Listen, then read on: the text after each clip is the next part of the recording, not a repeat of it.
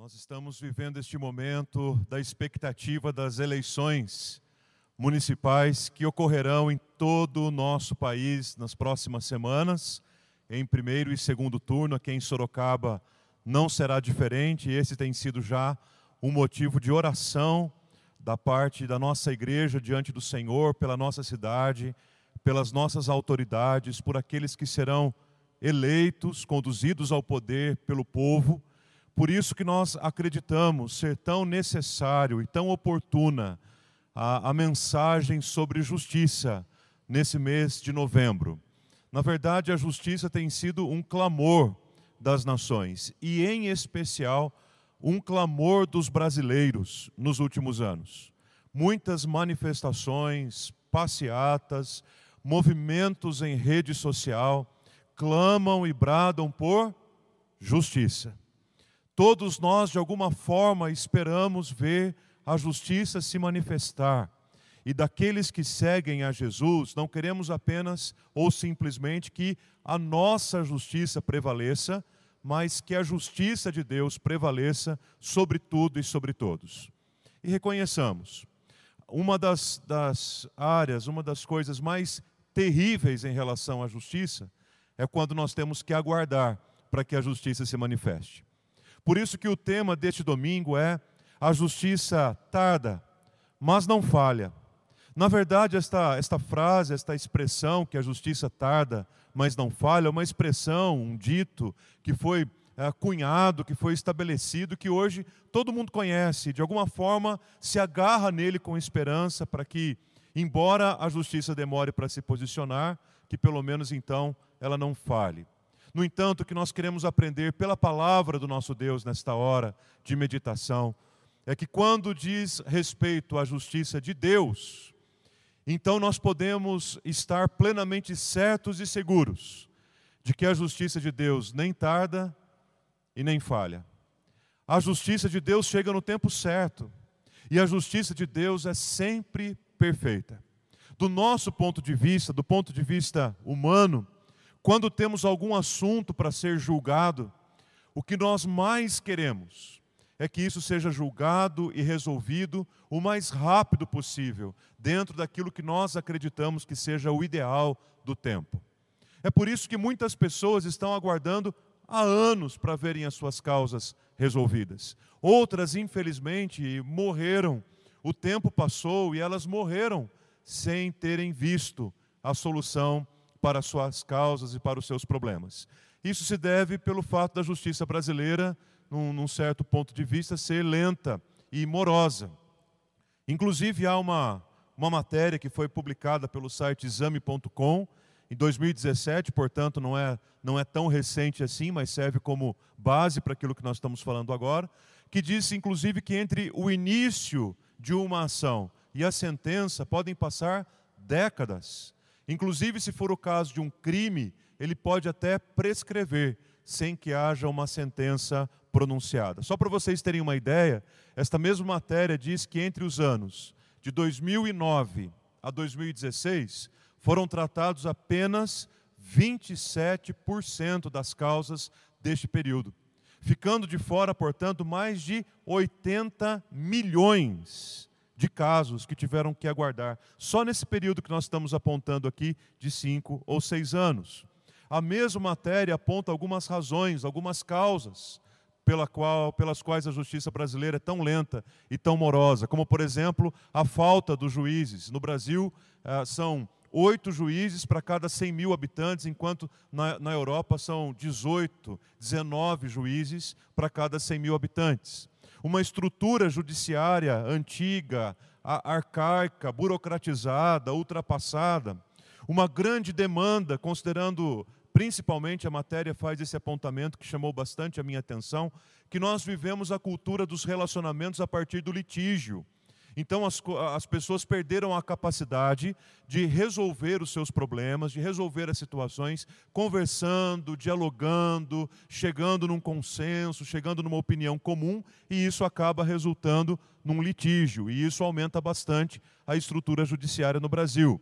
Mudanças constantes da lei. Imaginem vocês, uma década mais ou menos para sair uma sentença. Quantas mudanças na lei podem ocorrer neste período?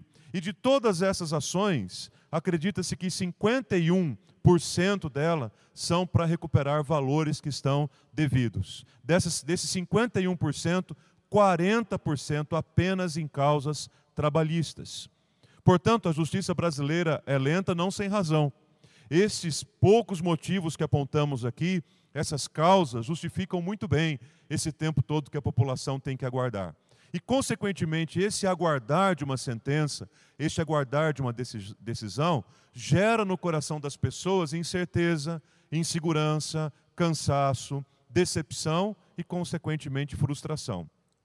Encontrei este gráfico que ilustra bastante isso. A coluna aqui em azul é o ano de 2016 e a coluna em vermelho o ano de 2017. E mostra a porcentagem da confiabilidade da população em relação às mais diversas áreas: Forças Armadas, imprensa, Ministério Público, emissoras de televisão. E nós temos aqui, por exemplo, o Supremo Tribunal Federal a instância máxima de justiça no Brasil, que em 2017 tinha apenas 24% da confiabilidade, da confiança da população brasileira. Creio que de 2017 para cá, esse número certamente caiu ainda mais. Fora a falta de credibilidade das pessoas com o governo federal, com o Congresso Nacional, com partidos políticos, com polícia e assim por diante, com o poder judiciário caindo de 2016 para 2017 de 29 para 24%. Esse é o cenário que temos diante de nós. De uma justiça lenta e que, por ser lenta, cansa, frustra, decepciona o coração das pessoas que estão cansadas de esperar. E para muitos, a justiça, além de tardar, tem falhado também. O que é que nós encontramos na palavra de Deus a respeito da justiça? Da justiça que não tarda e que não falha, da justiça de Deus. Hoje nós queremos ler com vocês um texto da palavra do Senhor no livro do profeta menor, Amós, capítulo 5. Eu quero ler com vocês os versículos 23 e 24 para nossa reflexão. Como ouvimos no domingo passado, os profetas menores serão o nosso norteador aqui durante esta série, porque a mensagem dos profetas menores é carregada de um conteúdo que clama por justiça, que clama contra a opressão, é a voz do povo de Deus, é a voz do profeta, é a voz da igreja, que se levanta no meio de uma calamidade para anunciar que a justiça de Deus é reta, que a justiça de Deus é perfeita, que a justiça de Deus não falha, que a justiça de Deus não atrasa, e que quando a justiça de Deus se manifesta, não tem como, todo olho verá, todo olho perceberá, todas as nações perceberão que a justiça de Deus se manifestou. Quero ler apenas dois versículos que falam de uma justiça que não é morosa e nem lenta, mas de uma justiça que flui. Ah, que sonho, que desejo, né? Para a população brasileira, uma justiça que flui. Veja o que diz a palavra: Afastem de mim o barulho dos seus cânticos, porque não ouvirei as melodias das suas liras. Em vez disso, corra o juízo como as águas e a justiça como um ribeiro perene. Não é um texto maravilhoso? Corra o juízo como as águas, corra a justiça como um ribeiro perene. O que nós encontramos aqui nesse texto do profeta Amós, mais um dentre tantos porta-vozes da justiça de Deus, expressos aqui no Antigo Testamento, como uma mensagem encharcada de justiça, de clamor pela misericórdia do Senhor contra a opressão. O que nós encontramos nesse texto é a voz do profeta se levantando pela manutenção de uma religião verdadeira, ou pelo redespertar de uma religião pura, honesta, uma religião humilde, uma religião compassiva, desmascarando de uma vez por todas a injustiça quando ela vem travestida com a pior das roupagens possível que é a roupagem da religião falsa. Quando a injustiça vem disfarçada de uma religião falsa, de uma religião que está distante de Deus, consequentemente ela mata, destrói e oprime as pessoas que são alvo dela.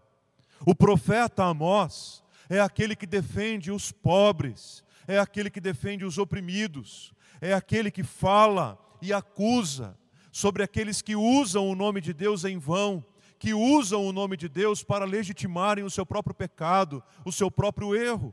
Um pecado, uma prática muito comum nos nossos dias também, que exige que a igreja se levante como voz profética do Senhor contra essa injustiça também que corre nos nossos dias. Muitas pessoas, além de praticarem o mal, além de exercerem a injustiça, ainda fazem isso em nome de Deus. E Amós se levanta contra isso. Agora, o que chama atenção, queridos, é que o profeta Amós, de todos os profetas que nós temos aí no Antigo Testamento, em especial os profetas menores, o profeta Amós é aquele ah, que, que tinha, talvez teria menos o perfil para esse papel que ele assumiu. Primeiro, porque ele não era um profeta tradicionalmente de uma escola profética. Segundo, porque ele não era o, o, profeta da corte, o profeta da casa real, o profeta que se relacionava com reis e príncipes da sua época. O profeta Amós, diz o texto, que ele era um pastor de rebanho em Tecoa, no reino do sul. Era um homem simples, um homem humilde, mas quando Deus chama alguém, Ele mesmo capacita. Quando Deus toca no coração de alguém para um chamado e para uma missão, Deus mesmo dá a ele toda a condição que ele precisa para que o seu ministério seja uma verdade, seja uma realidade. Talvez olhando para você e para a sua história, você diga: Eu não tenho nada em mim que pudesse merecer a atenção de Deus para um chamado. Existem tantas pessoas mais capacitadas do que eu. Eu, existem tantas pessoas com vínculos e contatos de influência. Eu não sou nada mais, nada menos do que um pastor de rebanho em Tecoa, um lugar que, nem, que ninguém sabe onde fica, um lugar que ninguém nunca ouviu falar. E aqui eu compartilho com vocês que na minha vocação pastoral, quantas vezes eu me deparei com esta crise. Porém, quando eu me lembro de Amós, quando eu olho para Amós, quando eu leio a mensagem do profeta Amós, fica muito claro para mim que Deus sabe quem é o seu profeta, que Deus sabe onde ele está, que Deus lhe encarrega de uma mensagem poderosa e que nada e nem ninguém pode impedir que esta mensagem chegue ao coração das pessoas para você entender um pouquinho melhor o movimento de Israel naqueles dias, naqueles anos. Era um período de profunda instabilidade que o povo estava vivendo no governo e no reinado de Uzias. Uzias foi um rei que por grande parte da sua vida foi temente a Deus, obedeceu ao Senhor, foi um rei com uma grande capacidade de gestão, o reino de Israel tinha paz, tinha prosperidade, não tinha batalhas, não tinha guerras, e, consequentemente, o poder econômico das pessoas cresceu significativamente, de forma que muitas pessoas passaram a ter uma condição de vida muito melhor, saindo de um estado de pobreza para um estado de riqueza. O problema é que na estabilidade, na riqueza, ah, no bem-estar, muitas pessoas se esquecem de Deus. Muitas pessoas voltam as suas costas para Deus. E o mesmo aconteceu em Israel. Os ricos usavam a sua riqueza contaminada, a sua riqueza impura, para oferecer a Deus sacrifícios, para ofertar a Deus, para buscar a presença do Senhor, como se Deus olhasse para eles de uma forma diferenciada por serem ricos.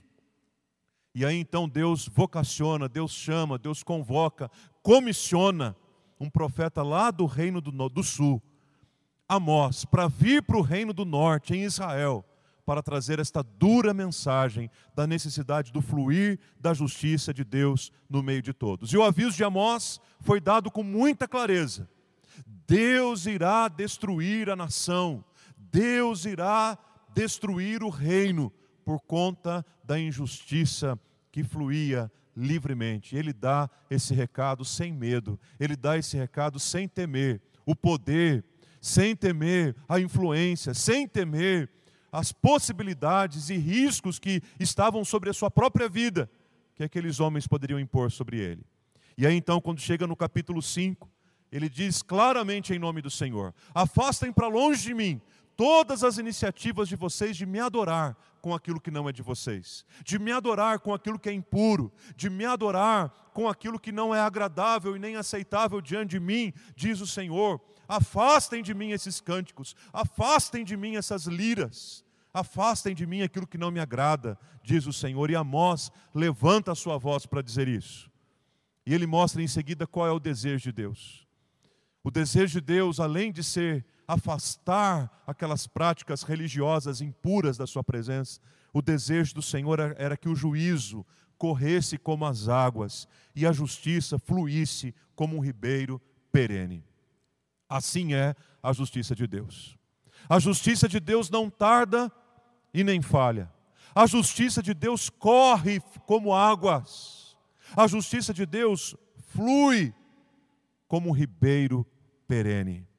E eu acho fantástica essa, essa maneira como o profeta coloca as coisas aqui para falar sobre esse fluir e o correr das águas, porque a água é um elemento tão interessante, porque ao mesmo tempo ela carrega ah, uma, uma ideia de vulnerabilidade, mas ao mesmo tempo de força. Não é assim? Se você pegar, por exemplo, uma porção de água na sua mão, facilmente você espalha essa água para onde você quiser. Uma porção de água não é capaz de deter a ação da sua mão. Um pouquinho de água, uma poça de água no chão não é capaz de deter a sua caminhada. No entanto, se você estiver no meio de uma água que flui velozmente, você dificilmente terá condições de resistir à força e à impetuosidade das águas. O Senhor está dizendo: a minha justiça fluirá, correrá como água, e fluirá e correrá como um ribeiro perene. Meus irmãos, eu creio que nós temos que orar assim ao Senhor por Sorocaba. Eu creio, creio que nós temos que orar assim pelo Brasil. Eu creio que nesses dias em que vamos viver as eleições, nós precisamos pedir, Senhor, que a tua justiça flua como água, corra como um ribeiro perene na cidade de Sorocaba, que a tua justiça se manifeste claramente, que todo olho veja claramente a tua justiça, que ninguém consiga resistir à força e à impetuosidade destas águas da tua justiça. Porque quem se alegra na justiça de Deus, apenas se lança nas águas para ser conduzido por ela. Mas quem luta contra a justiça de Deus, luta incansavelmente, mas não consegue sucesso no seu intento. Se você descansa na justiça de Deus, então se jogue nessas águas e permita que ela leve você, que ela flua também em sua vida. Mas se você tem lutado contra a justiça de Deus, eu quero te dar uma péssima notícia: você não vai conseguir resistir ao fluir das águas da justiça de Deus. Deixa eu aplicar para você esse texto e caminhar para o final da nossa reflexão, ajudando você a compreender a justiça de Deus. Em primeiro lugar, a justiça de Deus não tarda e nem falha, porque Deus não tem alianças com práticas que estão completamente desconectadas com uma vida santa, com uma vida justa, com uma vida piedosa. E é justamente por isso que a justiça de Deus não tarda e não falha porque Deus não tem compromisso com o pecado, Deus não tem compromisso com aquilo que é errado, Deus não tem compromisso com a injustiça, Deus não tem compromisso com a, com a opressão, Deus não tem aliança e nem pacto com o mal, Deus não tem nenhum acordo, Deus não mercadejou nada, não negociou ninguém. O Senhor Deus poderoso, é Deus dos exércitos que ama e zela a aliança que Ele tem com o seu povo por meio de Jesus. No capítulo 5, versículo 23, ele diz claramente: Olha, o meu desejo é que vocês afastem de mim essas manifestações de adoração, de culto, de oferta, de serviço, porque elas são desagradáveis para mim. Vocês pensam que estão me agradando, enquanto na verdade vocês estão ofendendo, enquanto na verdade vocês estão entristecendo, enquanto na verdade vocês estão, ah, ao invés de me adorar, vocês estão criando um relacionamento comigo baseado no seu próprio pecado. E é muito interessante a gente olhar para isso, porque a, a, essa dinâmica de práticas religiosas desconectadas completamente de uma vida piedosa é muito comum no Antigo Testamento, na, na dinâmica da adoração. No Novo Testamento também, eu me lembro, por exemplo, do Evangelho de Lucas, capítulo 21, na cerimônia do templo, quando as pessoas vinham para trazer as suas ofertas, os ricos entravam com sacos e sacos de moeda para jogar naquela caixa de madeira, e aquelas moedas caindo na caixa de madeira faziam aquele barulho para impressionar a todos, como se não bastasse os seus empregados vinham tocando música atrás deles para anunciar que os ricos estavam chegando com as suas ofertas. E Jesus estava no templo naquele dia, quando de repente entrou uma mulher, seguramente mal vestida, há meses, quem sabe, sem tomar um banho, uma viúva, uma mulher numa condição triste, deplorável, e se dirigiu ao mesmo gasofilácio e depositou ali tudo que ela tinha. Eram duas pequenas moedas, do menor valor. Quem sabe se fosse a nossa moeda, duas pequenas moedas de apenas um centavo cada uma. Mas Jesus, que estava presente naquele momento, naquele ambiente, não é a euforia e a pompa do cerimonial dos ricos que chama atenção, mas é a humildade e o fato de ter entregue tudo com piedade e amor que aquela viúva fez naquele momento. Queridos, Deus não está preocupado com os nossos movimentos religiosos. Deus está preocupado com o nosso coração, com uma vida piedosa, com práticas religiosas, com práticas de adoração que tenham é, harmonia com a piedade, harmonia com uma vida santa. Segundo, a justiça de Deus também não tarda e nem falha, porque as obras de Deus fluem sem detença. Não existe nada que possa impedir o agir e o poder de Deus. Como a água impetuosa que corre e flui sobre pedras, transportando galhos, passando por canteiros, passando até mesmo por barreiras. As obras do poder de Deus se manifestam sem detensas. Para Deus não há e não haverá impossíveis. Para Deus não há nem haverá impedimentos no seu agir. Toda causa pode ser sentenciada, desde que esteja nas mãos do grande, poderoso e supremo juiz. A justiça humana falha sim. A justiça humana tarda sim mas a justiça de Deus não, porque não há nada que possa impedir o seu mover, não há nada que possa impedir o seu movimento, porque a causa está depositada nas mãos do grande eu sou, nas mãos do eterno, supremo, grandioso juiz, que é o nosso Deus. Terceiro e último lugar, a justiça de Deus também não tarda e não falha, porque Deus mesmo trará à luz as boas obras e as más obras, as obras da luz e as obras das trevas. É isso que o Novo Testamento diz a respeito do poder de Deus. Deus trará luz às obras de todas as pessoas. E, consequentemente, se Deus trará luz às obras más, Ele trará luz também aquele que as pratica. E se Deus trará luz às obras boas, Ele também trará luz àqueles que a praticam. Diz a palavra de Deus em Amós, no mesmo capítulo 5, versículos 18 e 19: Ai dos que desejam o dia do Senhor. Para que, você, é, é, para que vocês desejam o dia do Senhor? Esse dia será um dia de trevas e não de luz. Será como se um homem fugisse de um leão e lhe saísse ao encontro um urso. Ou como se, entrando numa, caverna, numa casa, esperando encontrar na casa todo o abrigo que ele precisa, ele coloca a mão na parede e ele é mordido por uma cobra. Ninguém foge do dia do Senhor. Se a justiça humana tem sido falha com você, descanse o seu coração e a sua justiça em Deus. Não odeie, não se vingue, porque a palavra do Senhor diz em Tiago que a ira do homem não pode produzir a justiça de Deus. O que produz a justiça de Deus é o seu amor, e no dia do Senhor, Ele trará a luz e manifestará todas as obras da luz e todas as obras das trevas. Termino com Amós, capítulo 9, dos versículos de 13, de, é, 11, 13, 14 e 15. Lá no finalzinho do livro, diz assim o versículo 11: Naquele dia levantarei o tabernáculo caído de Davi, vou reparar as suas brechas e levantá-lo das suas ruínas. Vou restaurá-lo para que volte a ser como era nos dias da antiguidade. Versículo 13. Eis que vem dias, diz o Senhor, em que o que lavra segue logo ao que ceifa, e o que pisa as uvas ao que lança semente, os montes destilarão mosto, e todos os outeiros se derreterão. Mudarei a sorte do meu povo de Israel, reedificarão as cidades assoladas e nelas habitarão, plantarão vinhas e beberão o seu vinho, farão pomares e lhe comerão os frutos. Plantá-los-ei na sua terra, e dessa terra que lhes dei, já não serão arrancados, diz o Senhor teu Deus. Aleluia. Estamos sim inseridos no meio de um contexto de uma justiça humana, que às vezes falha e às vezes atrasa. Dependemos dela para algumas coisas, da nossa vida, das nossas decisões mas há uma promessa do Senhor que Deus restaurará o seu povo. E a restauração de Deus na vida do seu povo passa pela manifestação da sua justiça que flui como as águas e que corre como um ribeiro perene.